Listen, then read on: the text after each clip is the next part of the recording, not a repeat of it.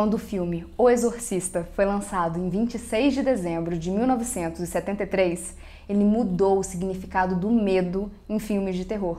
E com toda razão. Não eram apenas cenas chocantes que traumatizavam os espectadores, mas também havia uma história forte que confrontou as crenças religiosas e espirituais das pessoas. O filme não te faz só gritar, ele também te faz pensar.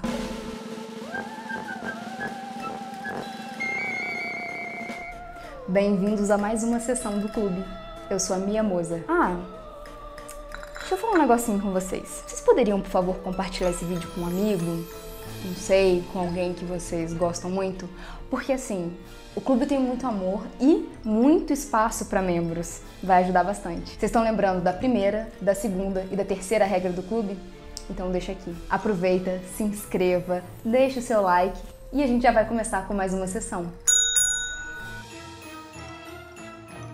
Baseado no romance best-seller de William Peter Blatty, o filme de William Friedkin é um marco no cinema. Sempre que se fala dos maiores filmes de terror de todos os tempos, provavelmente você vai encontrar O Exorcista no top 3. Mas por quê? Uma das coisas mais interessantes sobre O Exorcista é que o autor do livro escrevia inicialmente comédia e o diretor do filme não era muito fã de filmes de terror. Blatty, o autor do livro, era um católico devoto. Segundo The Guardian, ele escreveu O Exorcista quando ele estava tendo uma crise de fé. Isso logo quando a sua mãe morreu. E aí, no final das contas, escrever O Exorcista trouxe o Blake de volta pra fé. Mas assim, O Exorcista não foi um best-seller assim logo de cara. Não, foi meio que por acaso. O Blake acabou aparecendo no The Dick Cavett Show. Isso porque um dos convidados não pôde comparecer e ele foi chamado meio que de última hora. E lá ele conseguiu falar mais sobre o livro dele. Com isso, ele conseguiu publicidade o suficiente para que as pessoas fossem atrás desse tal livro que ele tinha escrito. Foram vendidas mais ou menos 13 milhões de cópias do Exorcista nos Estados Unidos. Então acho assim, é garantido que foi um sucesso. Quando a Warner comprou os direitos do livro, porque obviamente iria comprar, já que estava sendo um sucesso literário, nenhum dos diretores da lista A quis o filme. E aí quando foi ofertado para William Friedkin, ele aceitou imediatamente. Enquanto a maioria dos roteiros são escritos por um roteirista profissional, o Exorcista não. Ele foi escrito como script pelo autor do livro, com muita ajuda do William, o diretor do filme. Isso tudo para garantir que tivesse uma grande fidelidade da obra para o cinema cinema. Em muitos filmes de terror, a história acaba sendo sacrificada para que haja mais apelo visual. Por exemplo, às vezes não tem uma razão muito grande para aquela pessoa ter sido cortada ao meio, mas visualmente é interessante. Então ela será cortada ao meio. O que não acontece muito aqui. Bom, lá no Exorcista. Afinal, o objetivo era garantir que o livro fosse muito bem adaptado e que a história fosse realmente dita, independente do apelo visual. E realmente foi isso que aconteceu. Isso acaba ficando tão claro que das poucas estatuetas do Oscar que o Exorcista ganhou, foi de melhor roteiro adaptado. Enquanto a escrita do livro ajudou Blake a fortalecer a sua fé novamente, o livro fez com que muitas pessoas questionassem a fé delas. O filme apresentou o mal de uma forma tão convincente que assustou aqueles que nem acreditavam no sobrenatural. E essa provavelmente é uma das razões para esse filme ter ultrapassado o tempo e qualquer tipo de público. É um filme de fato bom, para além do gênero. E pode-se dizer que poucos filmes atingiram tanto as pessoas como O Exorcista. De lá para cá, é difícil de se ver algo que tenha abalado tanto o imaginário das pessoas. Você acreditando em Deus ou não, O Exorcista vai te dar muito material para pensar. Ele te faz entrar num estado de constante agonia, de ter que olhar o mal por muito tempo, encará-lo sem respiro, faz você se questionar de como seria se esse mal estivesse livre e te olhando nos olhos. Pior, e se ele estivesse em você ou em alguém próximo a você? O fato de nem o autor do livro, nem o diretor do filme terem lidado com terror antes fez com que o filme tivesse uma outra abordagem. Porque muitos diretores de filmes de terror se deixam levar pelo clichê do gênero, mas o Friedkin não era um grande fã de terror e, inclusive, era um hábil documentarista, o que dá esse tom de realidade pro Exorcista. E deixa eu ressaltar que até hoje William, o diretor, não considera o Exorcista um filme de terror, mas sim um thriller teológico. Como Blake lembrou no documentário Fear of God, era necessário um diretor agnóstico no assunto e que pudesse dar aquela história incrível um ar de realidade, que o diretor conseguiu, obviamente. E o Exorcista mostra que há um segredo para o sucesso de um filme, que é ambientá-lo tão bem, de uma forma tão convincente, que as pessoas não consigam questionar a realidade que está sendo apresentada, porque poderia estar acontecendo na realidade dela. Isso se chama obedecer às regras do jogo. Ele cria um ambiente e dentro desse jogo de ambientação, ele segue todas as regras. A menina pode fazer todas as coisas que já foram relatadas em outras possessões, porque isso já está concretizado no imaginário, que essas anormalidades, seja lá o que for, acontecem quando as pessoas estão possuídas e muita gente acredita em possessão. Mas já repararam que a vida da mãe dela é super normal? Tudo bem, ela é uma estrela de Hollywood, mas a vida dela é normal e tem as regras da normalidade sendo seguidas. E principalmente todo mundo que está ali ao redor seguem essas regras. Ninguém de repente voa e aí você compra a ideia. Como você assina o contrato de que aquilo é uma realidade, porque a parte da possessão pode ser meio absurda, mas a gente tem um pouquinho de medo que isso realmente possa acontecer e a gente tem justificativas para que isso aconteça. Então, pra gente aquilo pode ser real. E isso provoca um medo absurdo. Um outro ponto é que muitas das vezes, quando a gente vê uma grande estrela de Hollywood na tela, a gente acaba por não ver a personagem, a gente acaba vendo uma estrela de Hollywood. E isso pode levar um filme abaixo. Então, o Exorcista tentou investir em atores não conhecidos ou em atores muito bons, para além do conhecimento do público. Eles poderiam ser conhecidos, mas eles eles eram tão bons que a atuação deles passava por cima do seu conhecimento, do seu reconhecimento. Por exemplo, a atriz que faz a Chris McNeil, a mãe, que é a Ellen Burstyn, tinha acabado de conseguir um papel em The Last Picture Show, mas ela também não era tão conhecida como outras atrizes que tinham sido consideradas para o papel. Até Jane Fonda chegou a estar tá no casting, bom, como especulação pelo menos. Inclusive, a personagem da Chris McNeil foi inspirada na Shirley MacLaine. O outro ator também muito conhecido é o Max von Sydow, que já era amplamente conhecido conhecido, afinal ele fez um filme do Bergman. E com o filme a gente conheceu também a Linda Blair, mas ela era do anonimato, que é a Reagan, a personagem principal. Novamente, um casting super desconhecido trouxe um ar de realidade para o filme, dando ao público uma impressão de que pessoas normais estavam passando por aquilo. Hoje em dia, a gente acaba usando CGI para absolutamente tudo. A gente, eu não tenho esse poder aquisitivo ainda. Mas o CGI é amplamente usado, é uma forma às vezes muito mais barata, não que seja barato, mas mais barato do que fazer o efeito prático. Só que nos anos 70 não era tão opcional assim fazer muito CGI, dependendo principalmente do orçamento e tudo mais.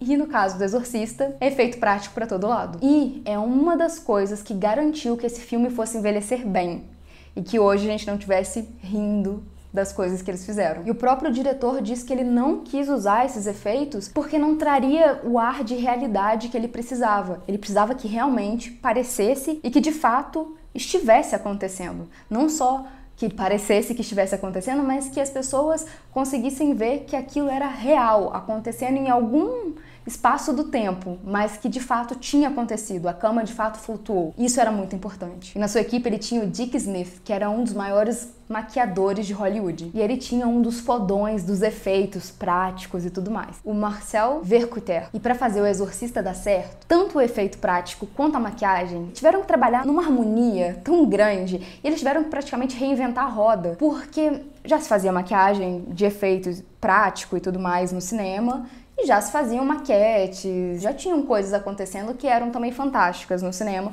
de efeito prático e maquiagem. Só que o William, ele não queria o fantástico, ele queria o real. Ele queria que a gente achasse que dava para acontecer com a gente. E aí, meu pai do céu, isso é muito difícil. Você vê o rosto da Reagan e você pensar que esse rosto pode estar no seu rosto, isso não é para qualquer um. E você vê gradativamente o rosto dela se alterando e por trás daquele rosto terrível ainda tá o rosto dela. Isso é um trabalho quase como uma obra de arte. Porque eles poderiam ter apelado e terem feito simplesmente um monstro. Mas não, há uma justificativa, você consegue ver como aquele rosto se tornou monstruoso. No Exorcista não é tipo, um, ah, é um filme que tinha um efeitinho aqui, uma xícarazinha flutuando ou coisa do tipo. Não, pessoas eram arremessadas, camas flutuavam. E o Max von Sydow, que não era um senhor ainda naquela época, ele tinha 43 anos na época do filme. Ele tinha que ser maquiado para parecer uma pessoa de 80. E você acredita que ele tem 80 anos, porque a maquiagem é perfeita. E a gente vê que a tecnologia de CGI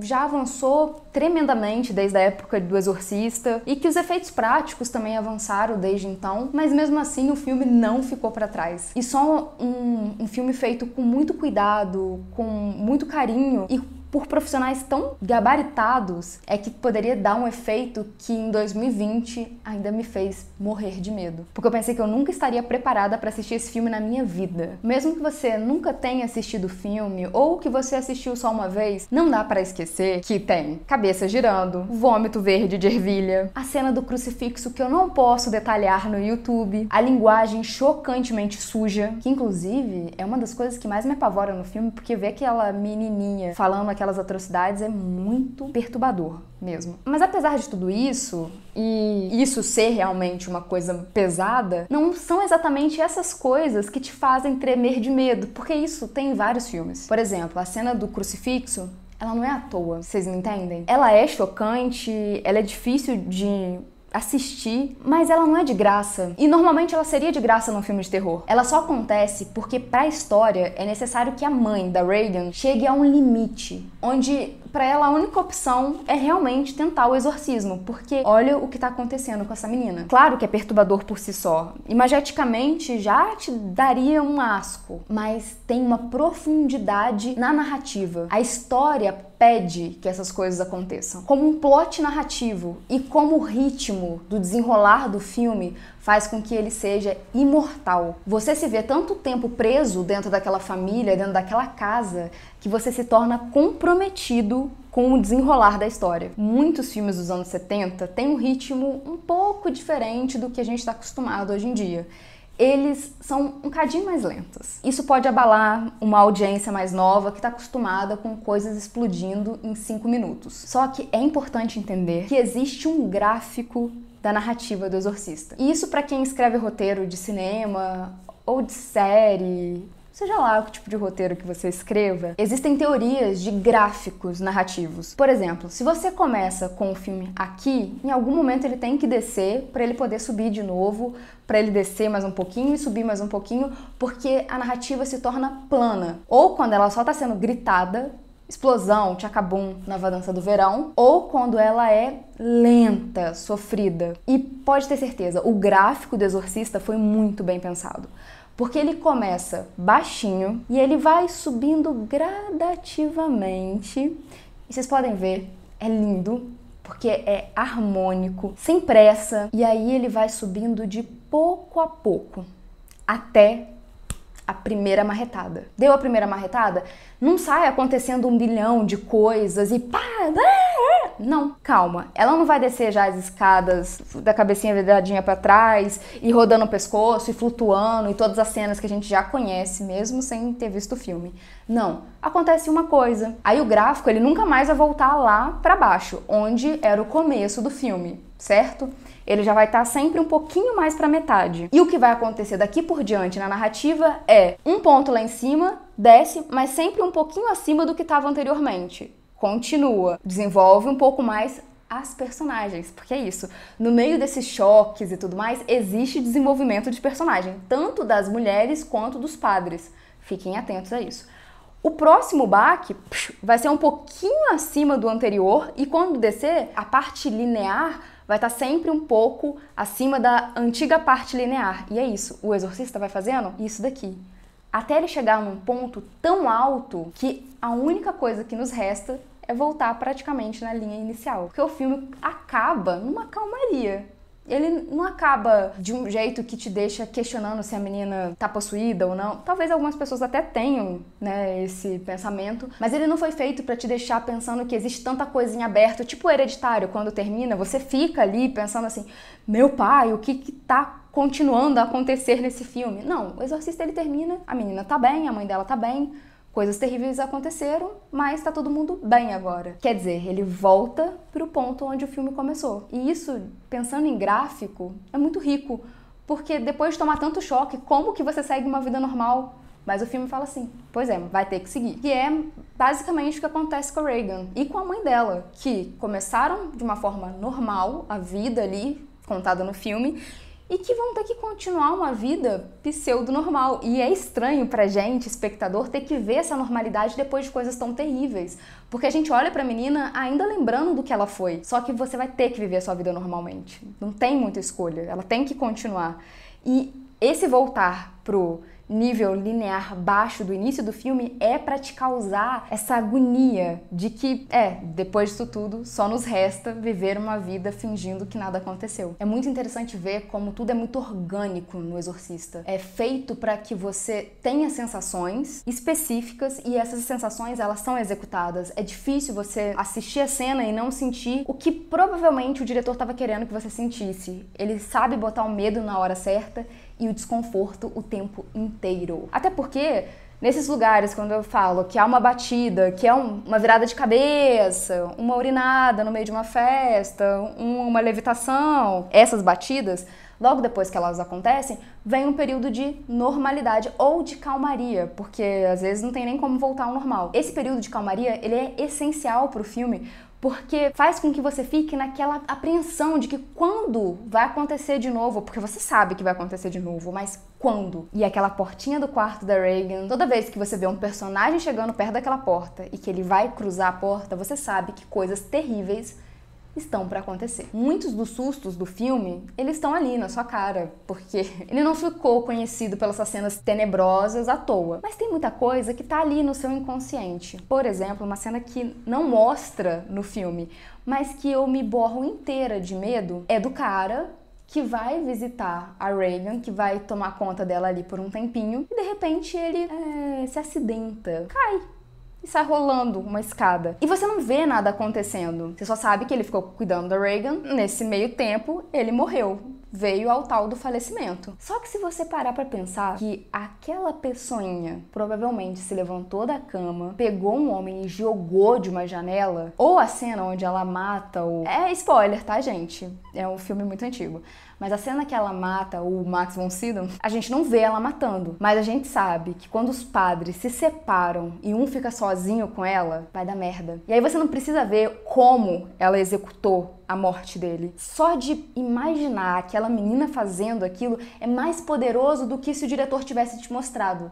Então o Exorcista mostra outra técnica do cinema, que é, e principalmente do roteiro de cinema, que é algumas coisas são mais tenebrosas quando você não as vê e outras coisas são para se mostrar. Entre as coisas tenebrosas do filme, a trilha sonora está assim no top 5. E a trilha sonora como um todo, o desenho de som, trilha musical mesmo, tudo foi feito para criar uma tensão absurda nas pessoas. Inclusive demorou uns quatro meses para o desenho ali do som ser criado. E entre esses sons tinham barulhos de insetos, bichos diferentes e tudo mais para criar essa aura meio animalesca no filme. E falando novamente de uma coisa que eu fico muito empolgada aqui, são os gráficos no roteiro. Então, normalmente o filme de terror que a gente conhece, ele tem um alívio que é o cômico, que é a hora que você ri e relaxa. Porque ninguém consegue assistir um filme. Bom, muita gente consegue, não vou mentir para vocês.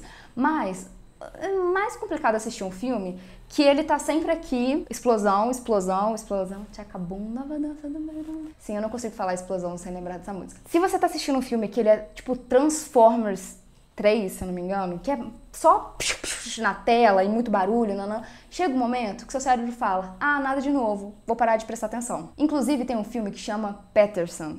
Eu acho que é isso. Eu não tenho certeza. Eu vou deixar aqui se é. Que é sobre cotidiano. Não acontece nada de novo. Tem gente que gosta desses filmes que não acontecem nada, mas simulam a realidade. Tem gente que não vai gostar. Bom, esses filmes que estão nos extremos do gráfico, eles são mais difíceis. E é difícil que seja de boa qualidade porque ele não é rico no desenho de roteiro. É mentira, porque o Peterson, sei lá, ele é riquíssimo. Mas talvez isso porque eu goste dele e eu esteja elogiando.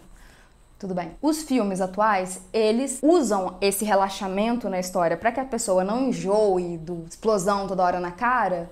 Eles usam a comédia, eles usam um personagem mais engraçadinho, que aí você ri, relaxa, e aí você vai ser surpreendido de novo com um susto. Mas o exorcista não faz isso, não existe esse alívio cômico no filme. Só que como o roteiro é belamente escrito, ele não precisa do alívio cômico. Ele usa da normalidade, do cotidiano daquela família que já foi construída anteriormente para que você relaxe. Ou não, porque você está sempre esperando o que, que a Reagan vai fazer. E assim, eu acho que eu poderia falar mais umas 30 horas sobre o Exorcista, mas assim, um filme de quase mas um filme de 50 anos aí, que sobrevive até hoje como um dos melhores filmes de todos os tempos, ele não exige tanta fala assim. Talvez para analisar, mas para elogiar, eu poderia parar por aqui.